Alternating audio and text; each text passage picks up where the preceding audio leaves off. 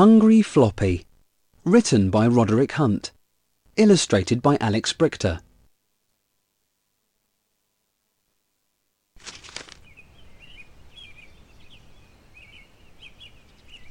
The family went camping. They put up a tent. It took a long time to put up the tent. Floppy was hungry.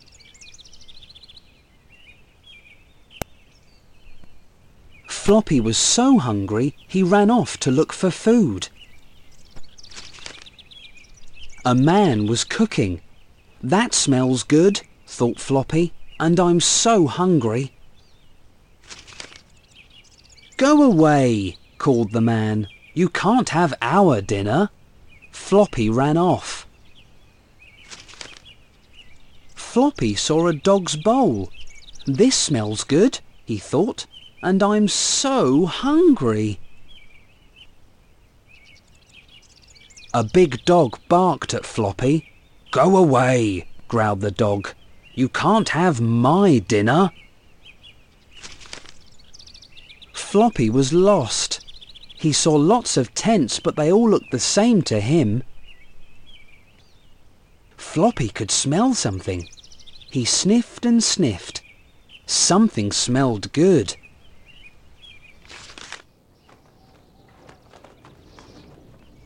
Floppy went inside the tent. He saw three plates. There was a slice of cake on each one.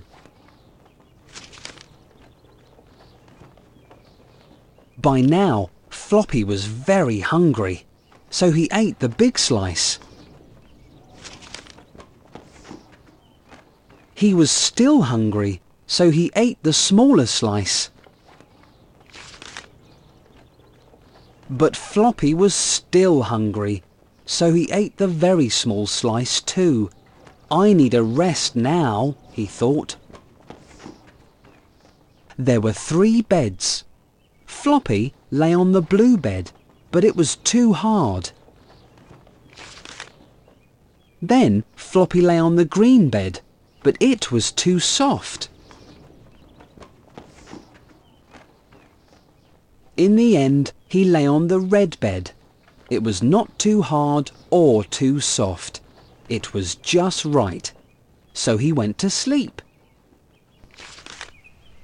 Soon, a girl came back to the tent with her mum and dad. It was Anina. Someone has eaten my cake, said Anina. Someone has eaten all the cake, said Anina's mum. And look who's sleeping on your bed. It's Floppy, said Anina. What are you doing here, you naughty dog? Anina and her dad looked for Biff and Chip. At last, they found them.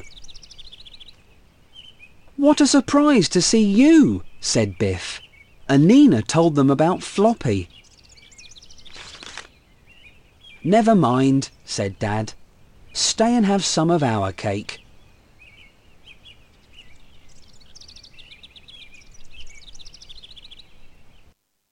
Why did Floppy steal the food?